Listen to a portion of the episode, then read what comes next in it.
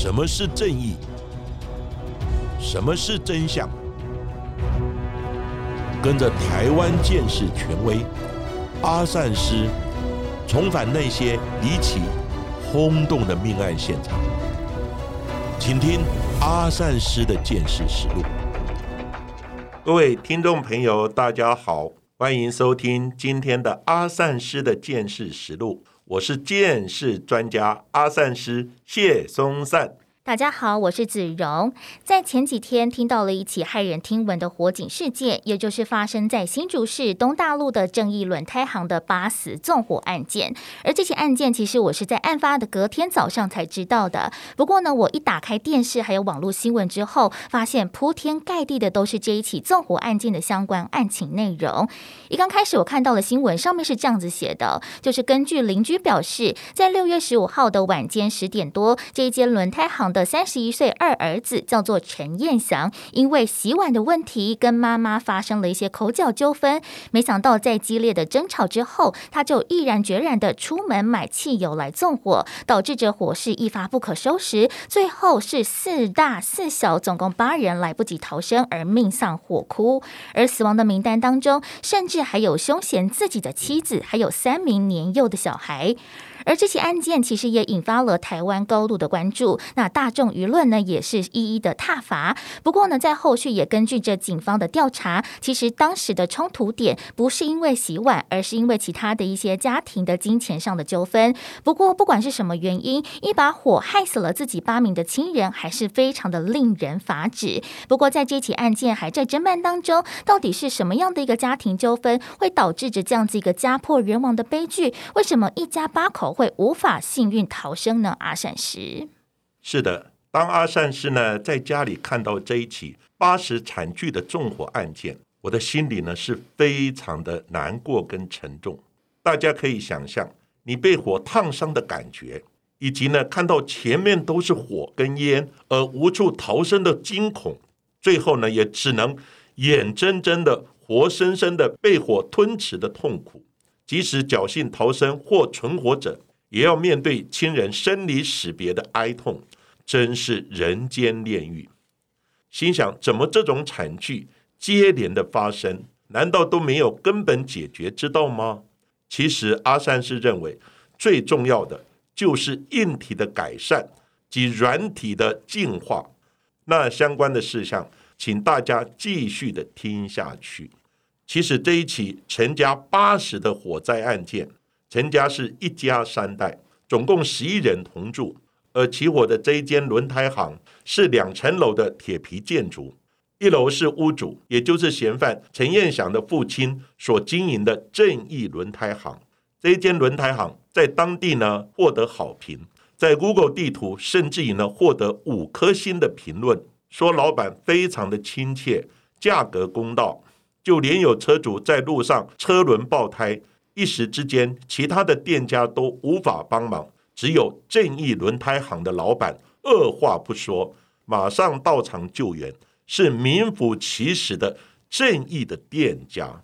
而铁皮屋的二楼隔有四个房间，这也就是一家十一口人所居住生活的空间。根据新闻报道，十五号案发当天，嫌犯陈彦祥跟父母亲发生争执之后，放话。要出去买汽油烧全家，父亲看着儿子怒气冲冲的出门，害怕儿子真的会乱来做傻事，所以呢，他决定报警。不过因为加油站距离家很近，来回不到五分钟，爸爸才刚刚挂上报案电话，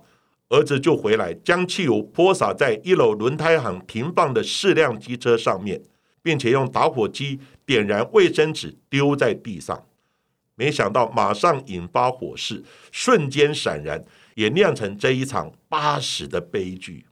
而火灾当时，因为陈彦祥还有父亲就在一楼，所以马上的往外跑。而屋内的四名女性大人，包括了陈彦祥的母亲、太太，还有他的大嫂、妹妹，其实，在第一时间听到了非常激烈的争吵声，就准备要下楼查看。没想到一下楼，却看到了熊熊的火势燃烧，所以直觉性的就直接往二楼跑去，希望能够救出楼上四名孩子来脱离火海。不过，因为火势过度的猛烈，加上了浓烟密布，再加上了其实轮胎行的内部放了大量的轮胎，还有其他的易燃物质，又加装了铁窗，使得逃生更加的困难。所以家中的四名大人及四名分别一岁、三岁、六岁、七岁的孩子，来不及逃生，就在短短的两分钟之内就被呛晕在二楼靠窗的房间之内。新竹市消防局在接获报案之后。也迅速抵达现场进行抢救，不过陷入全面燃烧的轮胎行，大火已经一发不可收拾。消防队陆续派遣二十五辆消防车，动员一百六十五名消防人员进行灌救。他们先将一旁面无表情、受伤的纵火嫌犯陈彦祥借护就医。据逃生的屋主表示，里面还有八名家人受困。他也只能焦急的在外面等候救援。尽管消防队在二十分钟之内迅速的扑灭火势，不过一进入屋内就发现令人鼻酸的景象。因为火势过于猛烈，加上屋子是由铁皮和木材搭建，木质地板被烧穿及塌陷，导致原本在二楼房间内的八名家属遗体全部坠落到一楼的地面，明显死亡。而这八具遗体被大火烧得焦黑，甚至碳化，根本难以辨识。在隔天才经过检察官进行相验，确认了身份。而唯一不在火灾现场的家人，就是服役十年、现在确诊新冠肺炎、正在关设单人房来隔离的陈家的长子。而他在隔离的第四天，就接到了这个噩耗。他第一时间就紧急的回到了新竹，隔天他换上了全身的防疫装备，赶往了灵堂的现场协助处理后事。尽管他戴着口罩、面罩还有眼镜，不过从陈家长子的眼神当中，其实也看出来了他的悲痛还有哀戚。毕竟一场大火带走了他自己的妈妈、妹妹、妻子，还有刚出生不到一岁的孩子，还有其他家人的性命。而这一起正义轮胎行恶火酿成了八死的惨案，纵火的陈彦祥他自己也因为吸入了火场的浓烟，造成了呼吸道的灼伤，而身上也有多处的烧烫伤的状况。经过了住院插管治疗之后，也在六月十八号拔管，不过目前仍还在加护病房当中，无法顺利的说话来制作笔录。虽然他一度也声称说自己只是想要吓吓父亲而已，但没想到就叼在嘴巴上的香烟不小心掉落，而引燃了汽油，导致着这一起火灾的发生。不过在现场的陈爸爸，他再次的强调，他的次子陈彦祥明明就是先以打火机点燃了卫生纸团，才导致着火灾的发生。而至于详细的案情发展，还要等到陈彦祥状况好转之后，警方才能进行调查。不过，这一场大火也烧出了铁皮屋的相关安全问题。而在台湾，不管是合法或者是不合法的铁皮屋数量都非常的多。在这几十年来，其实有众多对于公共安全、火警或者是老旧建筑等等不同的讨论。不过，在这一起的轮胎行八死案件之中，其实铁皮屋的建筑也成为了最致命的关键。而阿善师本身也是火场建设的专业，我们先前也在阿善师建设实录的节目当中来谈到了非常多关于这火场相关的分析。不过遇上了最棘手、最难处理的铁皮屋建筑，到底在当中隐藏着哪一些的风险呢？阿善师说到铁皮屋，很多人都很好奇，为什么铁皮屋会成为台湾另类的风景呢？其实这是有历史背景、生活习惯。以及种种因素累积下来的结果，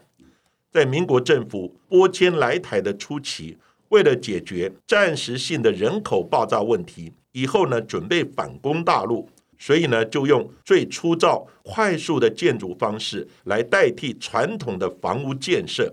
加上台湾八十年代经济起飞时期，大大小小的工厂成为台湾重要的经济命脉，而这些价格低廉。建造快速、节省空间的铁皮屋，就迅速成为拼台湾经济的重要基地。而之后又因为建筑法规的不严谨，让大众可以铁皮屋 DIY 的加盖，也成为解决老旧房舍屋顶漏水问题的最简便的方法。既可以增加使用的空间，又可以扩大自身的利益，让台湾的铁皮屋风景也渐渐的形成。而这一起轮胎行的八十火警惨案之中，关键的致命因素就是逃生动线只有单一窗口和铁皮屋的建筑结构，因为起火点就在一楼，而且根据现场的照片来看，当时轮胎行已经打烊，左侧的铁门也已经拉下，右侧铁门成为现场唯一的出路。但因为二儿子陈彦祥泼洒大量的汽油点燃，大约只有三秒钟的时间，就将现场唯一的逃生口堵死了。因此，除了刚好就站在门口的屋主有机会逃生之外，屋里的人几乎都没有逃生的可能性。那在《金周刊》的报道也有提到，最怕的七种火警现场，铁皮屋的火警都是排在第一名。又根据消防专家蔡宗汉所著的《打火哥的三十堂烈焰求生课》里面有提到，以及许多消防员都表示。最害怕的火警现场就是铁皮屋，因为比起一般的火警，有更多更难处理的地方。而铁皮建筑的问题，主要可以分为三大的原因。第一个原因就是结构不够坚固，因为铁皮屋的梁柱、屋顶以及墙壁都是钢骨铁皮所搭建而成，只要火场温度达到六百度以上，就会破坏刚性。一千度以上就会使钢骨因为受热而弯曲，更何况一般火灾现场只要短短的五分钟就可以达到五六百度的高温，因此铁皮屋可能在短时间之内就失去平衡而塌陷，将里面的人困在火场之中。第二点，火势成长的非常的迅速，这一列铁皮屋的空间都是用加高加大的空间。来设计的，因此火灾刚发生时会有充沛的空气供应，有利于燃烧，而且因为室温增加，使得压力增高，空间气体膨胀，加速热的对流，造成火势成长非常的快速。再加上铁皮屋的装潢多以不耐燃的木板来装修，只要起火时便会迅速的燃烧。像这一起轮胎行火警案件的二楼地板。就是用木板所搭建，高温烧穿的地板，也导致八名罹难者的遗体从二楼掉到一楼的地面。第三点，火灾猛烈度非常大，许多铁皮屋的仓库都会堆积易燃性的物品，一旦燃烧，将提供大量可燃物质来助燃。加上铁皮屋二楼的地板大多是铁板或是木板的材质，不但无法阻隔热的传导。还因为空间的特性，使火灾燃烧的热烟流持续堆积在屋内，容易形成巨大的火炉效应。而这一起案发的轮胎行内，就堆放了大量轮胎和维修的工具，也加速了大火的燃烧。另外，燃烧轮胎会让粒状的污染物以及一氧化碳和二氧化碳浓度增加，也同时会释放多种的有毒气体，吸入之后。可能会产生胸闷、恶心、呕吐等症状，严重的更可能导致缺氧而昏厥，甚至于窒息死亡。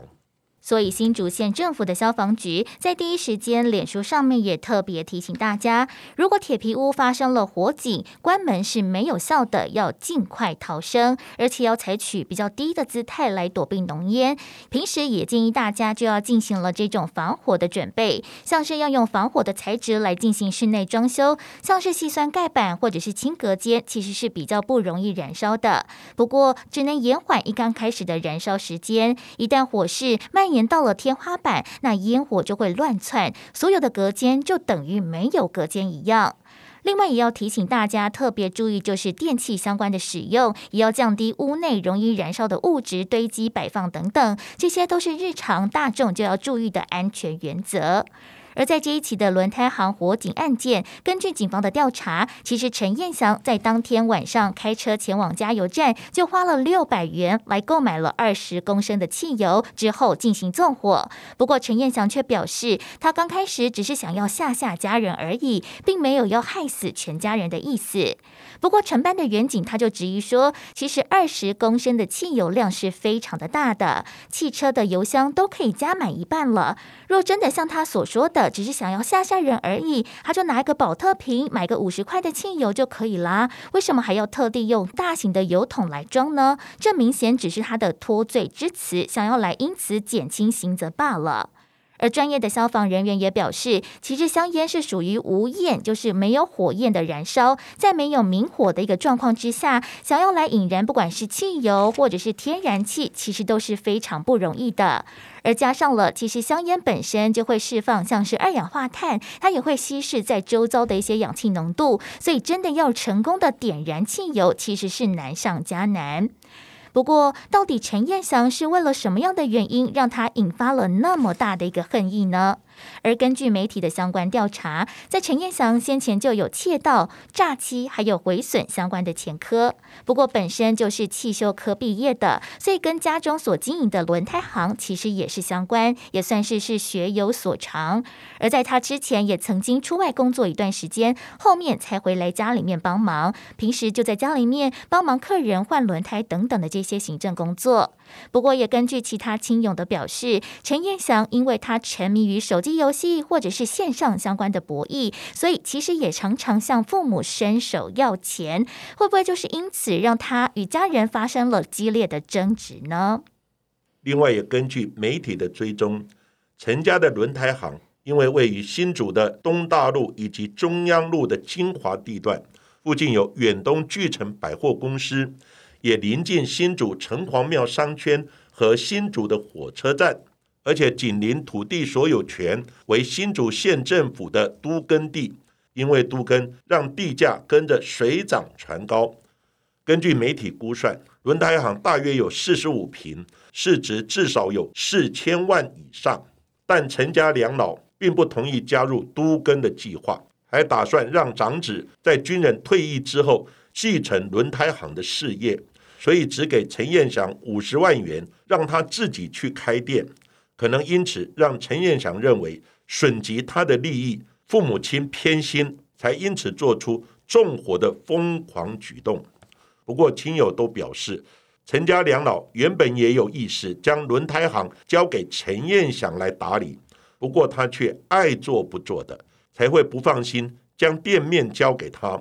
也有邻居透露。曾听过陈彦祥抱怨父母亲不愿意参与都根，言语中透露对于不愿意卖掉祖产颇有怨言。不论是否是因为这些金钱利益的因素，让陈彦祥心里积累的长久不满，也可能是他铸下如此大错的原因。而这一起的轮胎行火警事件的发生，其实也有许多人在第一时间就拿在除夕围炉纵火烧死全家的翁仁贤案来进行比较。而翁仁贤案发生在民国一百零五年的除夕夜，正当桃园的翁家亲友总共十六人在围炉一团和乐的时候，五十一岁的翁仁贤就突然拿出预先购买的二十公升汽油，朝饭厅内泼洒，然后点火，最后造成了翁仁贤的父母、看护、侄媳妇还有两名侄子，共有六人丧命，还有另外五人轻重伤。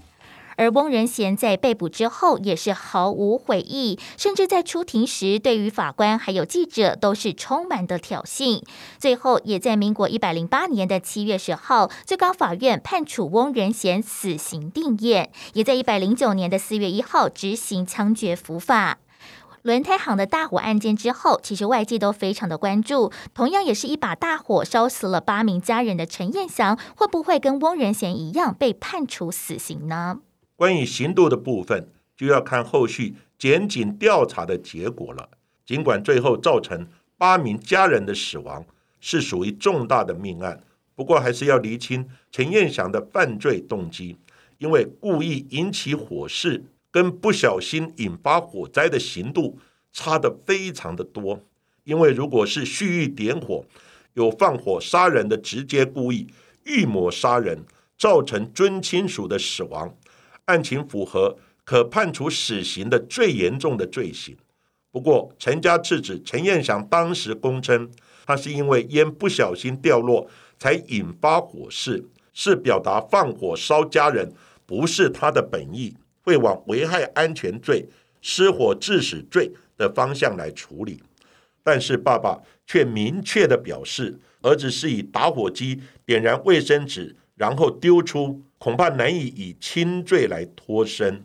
律师林世纯他也表示，如果是不小心点燃，实际上并没有要放火的故意，甚至没有要去伤害任何家属的话，就有可能只会成立过失致死罪，刑度是只有五年以下的有期徒刑。所以这整起案件。还要等后续陈彦祥能配合检警调查的时候，才能厘清他的犯罪动机。而这一起事件也引发了外界的关注，除了是他狠心的害死八名亲友之外，其实在当中也包括了陈彦祥他自己的三名孩子。而陈彦祥的长子在案发的当天，十五号早上才参加完幼稚园的毕业典礼，他还来不及长大，还来不及看见美丽的世界，就被自己的爸爸断送了未来。而幼稚园的老师听到了消息之后，也相当的惊讶和震撼，非常的难过不舍。他说：“因为疫情的关系，没有办法让家长来参加学校的毕业典礼。不过，在现场，老师们也为孩子们拍下了许多珍贵的画面，留下了非常多美好的回忆。而在当天毕业典礼的放学时，就是由妈妈来接送他。老师还特别帮妈妈和孩子一起留下了非常珍贵的毕业合照。现在看到这张照片，也非常的不舍。”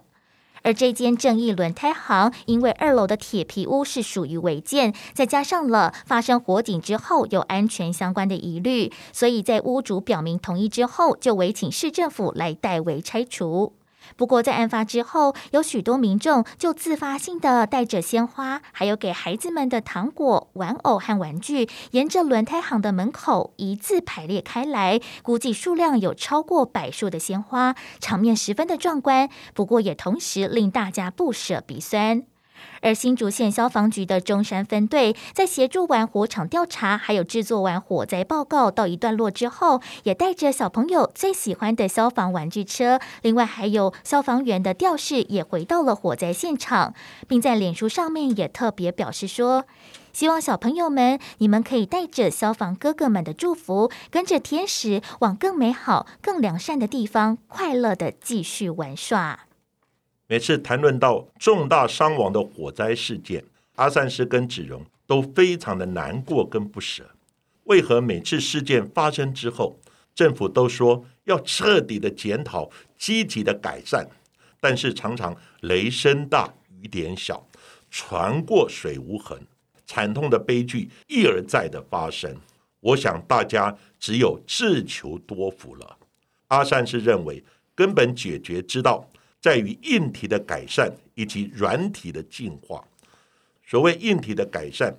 就是指铁皮屋的有效管理以及违建的取缔拆除。这个部分是只有靠政府的决心以及民众的自律的。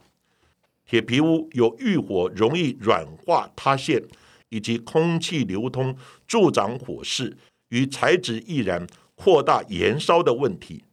所以呢，一般是适合作为工作的场所，而不太适合住人。而且一定要加装完善的防火警示系统，以及自动洒水灭火的系统。还有政府以及业者也要加强的管理。遇有违规或不法者，一定要强力的取缔，要求改善或拆除违建。而软体的进化，指的就是人心的改造。但是这也是最难的部分，因为人性的贪嗔痴恶习，要马上改造实属不易，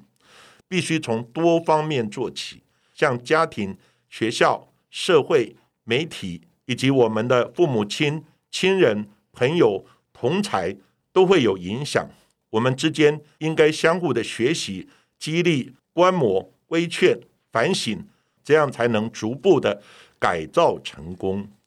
由个人开始做起，再影响到周遭的人，再扩及到社会的群体。